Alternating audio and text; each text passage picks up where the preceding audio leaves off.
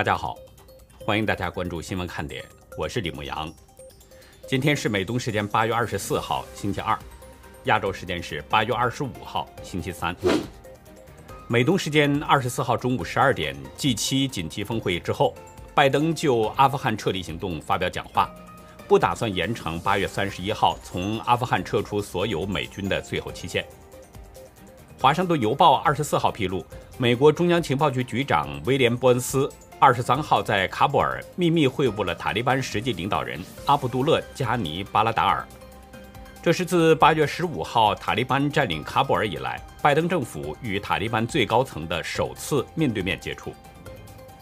美国纽约州二十四号进行了权力交接，六十二岁的民主党人凯西·霍楚接替了辞职的前任州长库莫，宣誓成为纽约州第五十七任州长。霍楚也是纽约州有史以来的第一位女性州长。香港南华早报二十四号报道，以举办各种六四纪念活动著称的香港支联会已经决定解散。报道引述消息表示，等待举行紧急常委会确认之后，将对外正式宣布解散的消息。中央社引述消息二十四号报道。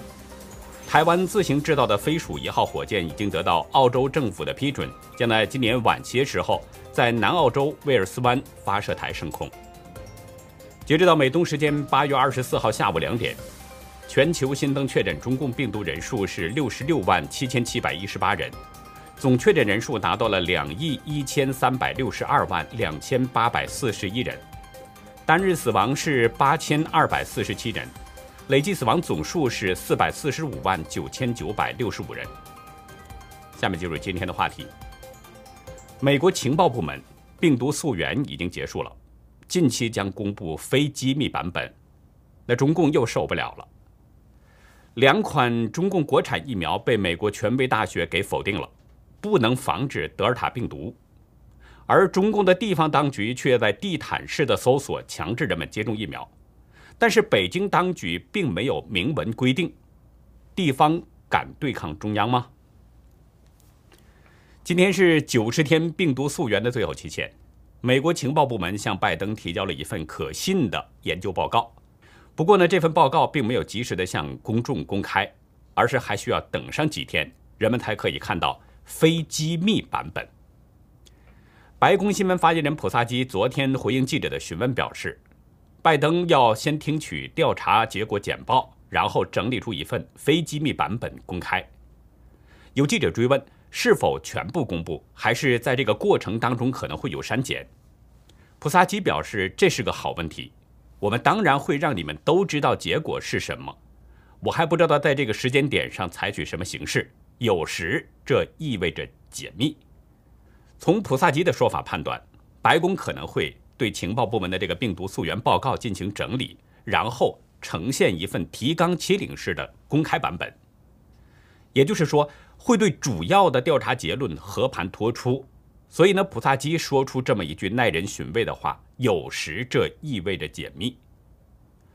不过，有三位美国政府的官员和一位熟悉调查报告的人士对路透社表示，不期待报告能下肯定结论，可能会令人失望。就目前的美中紧张关系来看，白宫不太可能跟北京有什么勾兑，而且国会两党两院几百名议员也都在关注着。但是白宫的确是存在着公开版本当中隐藏关键资讯的可能性，这也是外界希望看到原汁原味的调查结果原因。白宫究竟会不会解密病毒溯源报告，还是隐藏一些关键的资讯，我们需要再耐心的等上几天。但是，仅仅就普萨基这个说法，已经让中共是如坐针毡了。中共外交部发言人王文斌在今天声称，美方的溯源报告是先有结论后拼凑证据的栽赃报告，溯源需要的是科学，而不是什么情报，应该基于事实真相。还没有看到美国的情报部门的这个调查报告，就说是栽赃报告，这究竟是谁在先下结论呢？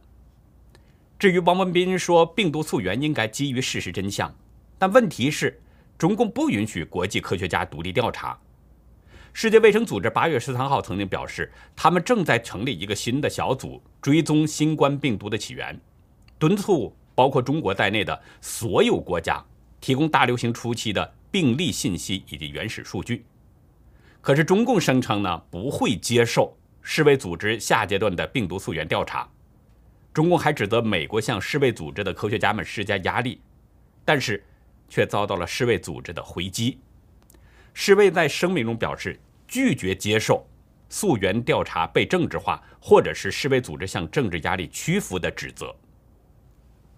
在武汉爆发疫情之后，世卫组织给人们的印象其实并不好，特别是总干事谭德塞几次替中共站台。但是最近世卫是屡屡发出跟中共的不同的声音，似乎是世卫组织也不相信中共了。中共这种自相矛盾和被打脸的情况，在最近一个阶段我们看到是相当频繁，反映的问题，这就是流氓怕揭短儿但是除了中共自说自话之外，国际社会上很少有人相信中共的说法，因为病毒从实验室意外泄露的可能性相当高。昨天，英国电视四台播放了一部专题片，《新冠肺炎病毒从中国实验室泄露》。这部纪录片是通过事实分析，认为病毒从中国实验室泄露的可能性比较大。同一天，美国国立卫生研究院院长弗朗西斯·柯林斯对 CNBC 表示，从其他角度来看，大量证据表明这是一种自然发生的病毒。不是说它不可能在武汉病毒研究所偷偷研究出来，我们不知道。但病毒本身并没有人类故意制造的痕迹。柯林斯随即补充强调，不排除武汉病毒研究所的科学家正在秘密研究它，并且可能从那里泄露出去。他说，由于中共拒绝参加世卫组织的调查，变得更加困难了。柯林斯说：“如果中共公开实验室的资料库，让国际知道他们在那里做了什么，并且了解更多关于2019年11月生病的人的情况，那不是很好吗？如果真的像柯林斯设想的这样呢？中共公开一切原始资料，也就不会有各种猜疑出现了。但是这恐怕不太可能，因为国际社会面对的是中共。”是一个极度不透明的邪恶政权。但是我曾经几次跟大家提到过一个词“物过留痕”，只要做过什么，就是再怎么掩饰，也会有痕迹留下的。美国保守派网站《国家脉动》报道，武汉实验室在中共病毒爆发前的一个月，曾经申请治疗意外接触致命病原体的设备专利。文章表示，一份被挖出的专利申请显示。二零一九年十一月十五号，武汉实验室的科学家设计了一种止血带式的装置，用于包裹因为实验室事故而流血的手指。专利申请明确指出，这种工具是为当医务人员或生物安全实验室人员意外暴露，特别是伤口而设计的。专利申请中还显示，这种快速绑定手指的工具可以方便的。对手指的伤口进行包扎，并且有减缓血液循环和止血的功能。专利申请中列出了武汉病毒研究所的研究人员，其中有武汉实验室生物安全三级设施的实验室安全负责人吴佳，还有这个实验室党委副书记兼纪委书记李立平，曾经被评为武汉病毒研究所年度最佳青年的唐浩也在名单当中。中共对外通报的第一批病患，我们知道是在二零一九年的年底，而武汉实验室申请这个专利是在二零一九年十一月十五号，那就说明在十一月十五号之前，武汉实验室已经在设计这种工具了。这种工具是为了防止感染新冠病毒这种致命病原体设计的，那这该怎么解释呢？中共会不会又说成是巧合呢？不过，中共的说法你会相信吗？你敢相信吗？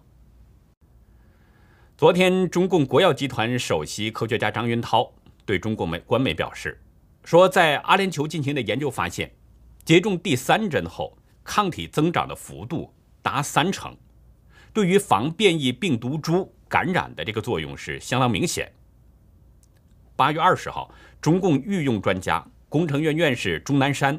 也为中共的两款疫苗吹嘘，声称科兴等中国国产疫苗对德尔塔病毒的保护率接近六成，重症保护率百分之百。他还声称，百分之八十以上的人口接种疫苗之后，中国可以建立有效的群体免疫。但实际上，就在中大院士这份高谈阔论的前几个小时，八月十九号，美国约翰霍普金斯大学否定了中国的两款疫苗。学校表示呢，只认可美国食药监局批准的三种疫苗，就是辉瑞、莫德纳和强生。校方的解释是，最近的报告显示，某些疫苗对德尔塔的有效性可能较差。校方要求即将返校上课的中国学生，需要在十月八号前完成新的疫苗接种，并且上传证明。自由亚洲指出，这就意味着大多数接种了中国国药、中国科兴等疫苗的学生，没有办法满足学校的返校条件。约翰霍普金斯大学，这在公共卫生领域是处于世界的领导地位，具有一定的权威性。虽然他们没有直接说明，但实际这种做法等于是否定了中国两款疫苗的效用。即使接种，也不能防御德尔塔变种病毒。其实，一个德尔塔印度变种病毒啊，就已经让中共国产疫苗失去了效用。那后面我还要说到一种新的病毒，科学家称为是超级病毒，已经出现了。这里接着说疫苗的问题。我看到一个网易跟帖。说的很有意思，说呢，打了疫苗之后呢，要是没感染，就说疫苗有效了；要是感染了，就说减轻症状了；要是重症了，就说挽救生命了；要是死了呢，就说个别病例了。大陆网友对中国的话术是相当了解的。中共为了强制给人们接种疫苗，他有各种谎言在欺骗人们。但是大家想想。明知道疫苗没有效果，却强制人们必须接种，这是在干什么呢？中国人都知道一句话，叫“眼里不揉沙子”。人们生病后吃的那个药，用老年人的说法是什么呢？就是以毒攻毒。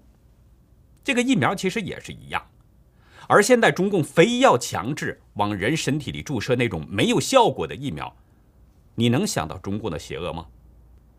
最近呢，我接连接到几位大陆网友发来的爆料，都是向我爆料当地在强制人们接种疫苗的情况。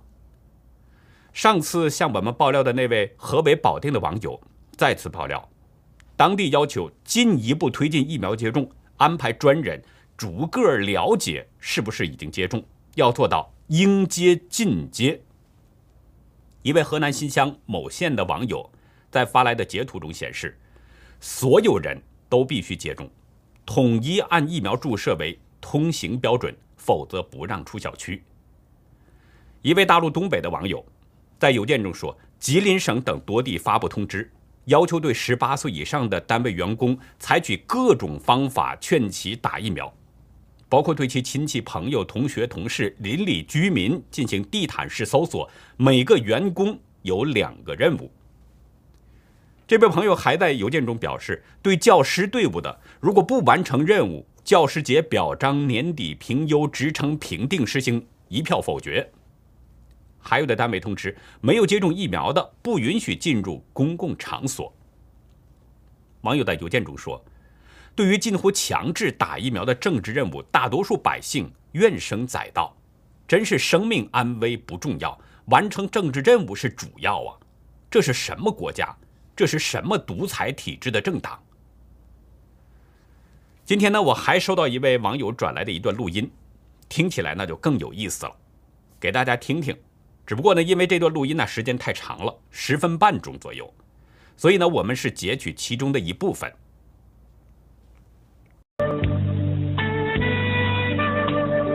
你好，一五零零二号为您服务。喂，你好。喂，你好，渝中区纪委哈？哎，我市民，哎，我市民是那个样子。最近两天那个重庆市各地都在升级那个预那个防那个防控那个疫苗接种那个事情，呃，你们渝中区也不例外。我看了哈，那个通告上只有一个疫苗领导小组的那个一个全称，公章没得，没得你们渝中区人民政府盖的公章，那个应该是一个临时性的一级组织，是吧？呃，疫苗那个接接种的那个领导小组对吧？啊，应该是一级临时组织是吧？但是它是哎是一个临时的机构，临时的办公室。啊，临临时办公室也没得也没得组长成员那些市民都不晓得，而且那个通告啊限制了很多那些呃。没有打呃所谓那个新冠疫苗市的市民那个出行，现在那个两路口的那个地铁都有警察、警方公，你们动用了公安力量在检查那些呃手机上的那个码，是没打疫苗的那种市民呢哈，就要去打疫苗，不然都不能够乘坐交通工具。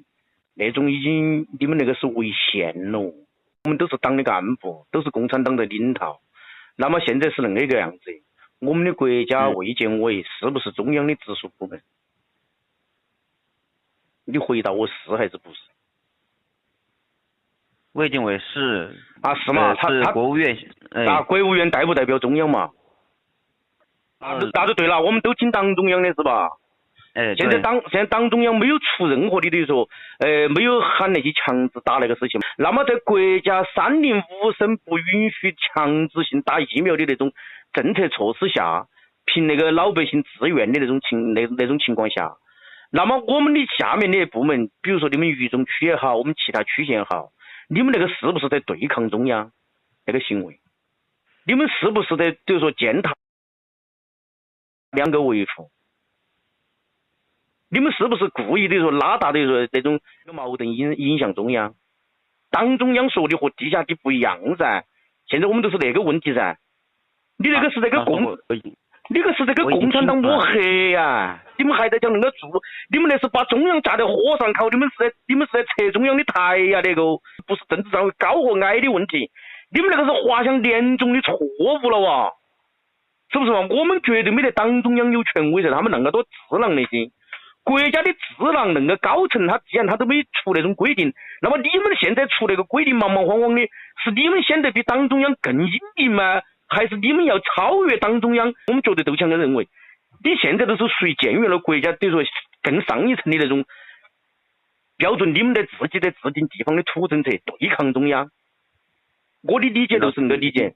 那些所谓的党的啥子领导小组的组长啊那些，哪个出的哪个负责？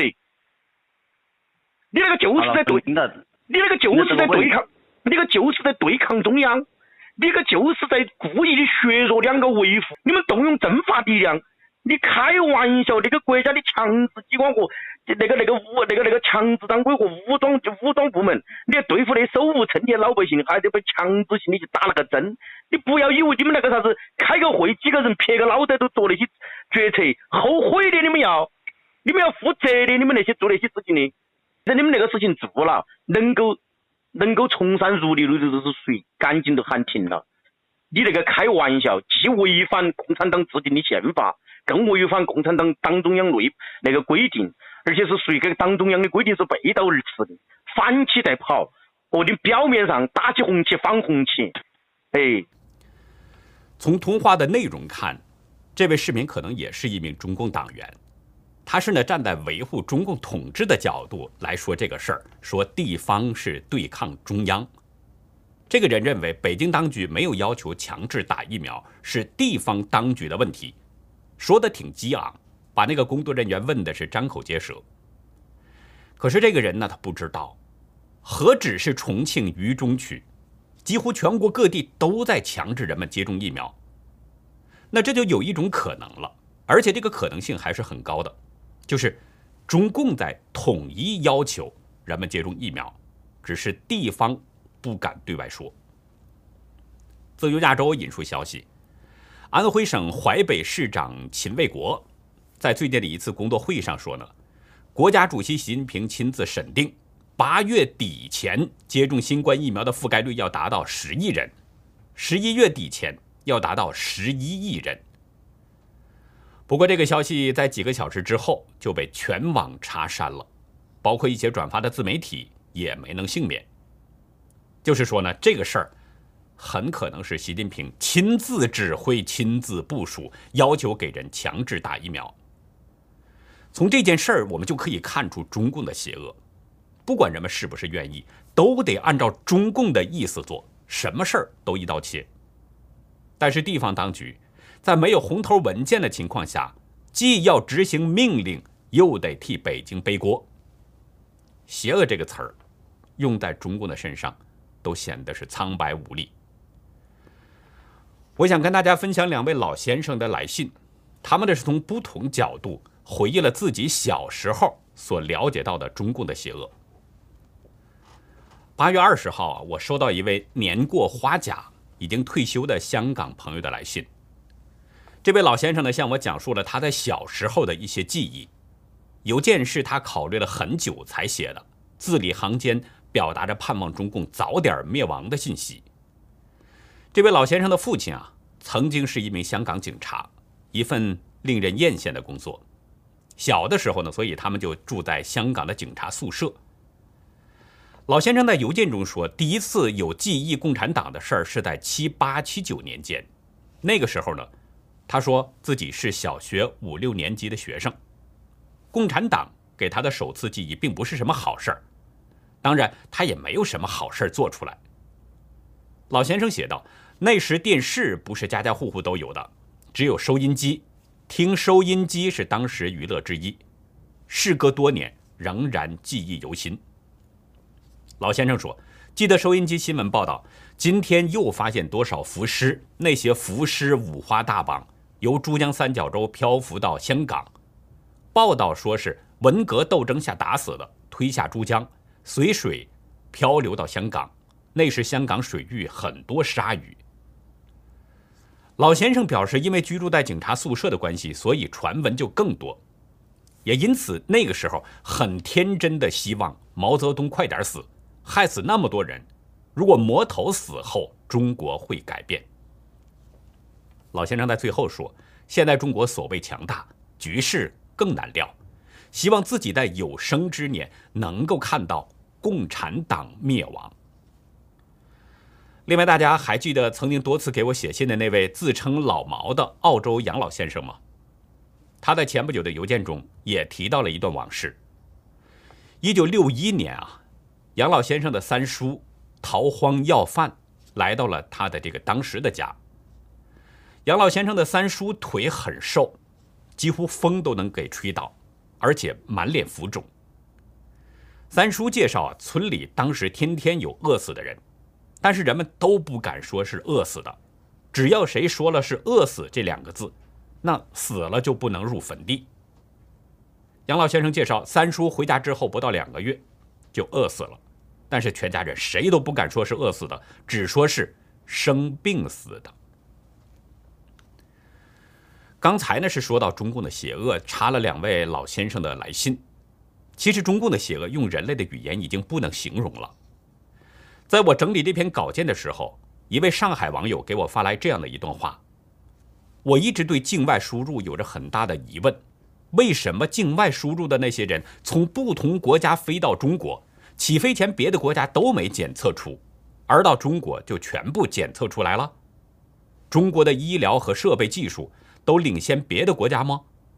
我真的觉得境外输入是很可笑的事情。网友还讲了一件事儿。这呢让他高度怀疑上海的疫情可能老早就开始了。他有一位朋友准备去上海他那边玩于是呢他就帮这位朋友订房，在点错的情况下，发现他家附近名叫维也纳的酒店一个月内的房间全部满房，没有一间房。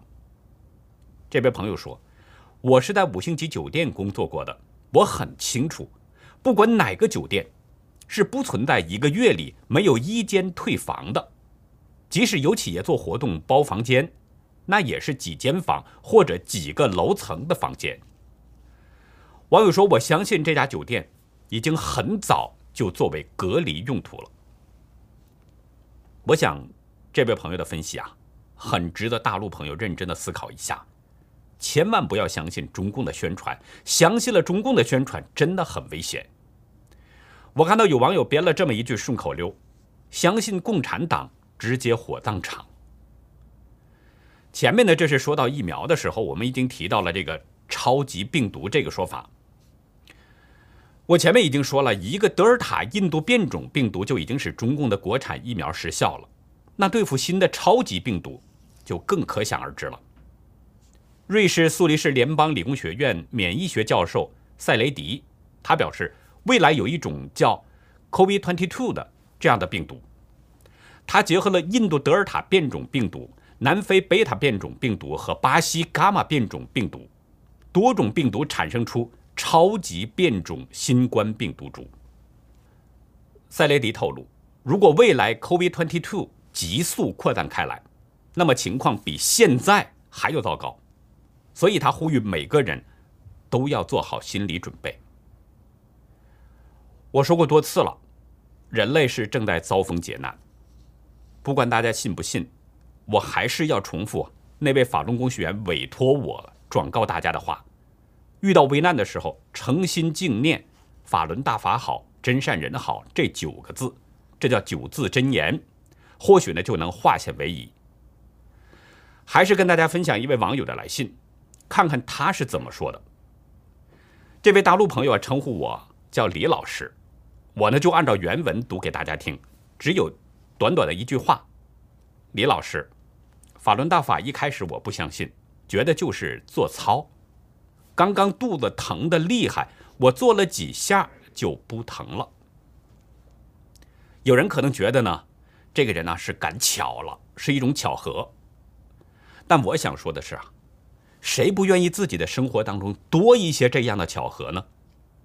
如果您在遇到危难的时候诚心敬念九字真言，而赶巧就躲过了这个劫难，这样的好事儿去哪儿找啊？我希望大家的生活当中。也希望包括您的家人，包括您的朋友，多一些这样的巧合。那今天的节目内容呢，有点太多了，因为时间关系啊，就暂不安排真实中国真话作品欣赏了。但是呢，我还是希望大家多多的参与我们的活动，把自己看到的、听到的、感受到的真实的中国用画笔呈现出来。这既是在记录历史，也是在救人。希望大家呢都来参与，在解体中共的路上。不能没有你。中共在太平洋的扩张野心已经是昭然若揭了，平添了美军印太司令部的这个压力。那么，印太司令部的规模究竟有多大呢？对中共的威慑力够吗？在今天的红潮看点，就跟大家聊聊美军印太司令部的强大威慑力。欢迎大家到优乐客会员去了解更多。我们的会员网站网址是 http。冒号双斜线牧羊兽点 com，还有一个是 http 冒号双斜线 youlucky 点 biz。那好，以上就是今天节目的内容了。如果您喜欢新闻看点，请别忘记帮我们点赞订阅，同时呢，尽可能的帮我们把这个频道给多多的转发出去，让更多有缘人看到我们，听到我们的声音。好的，感谢您的收看，也感谢您的帮助，再会。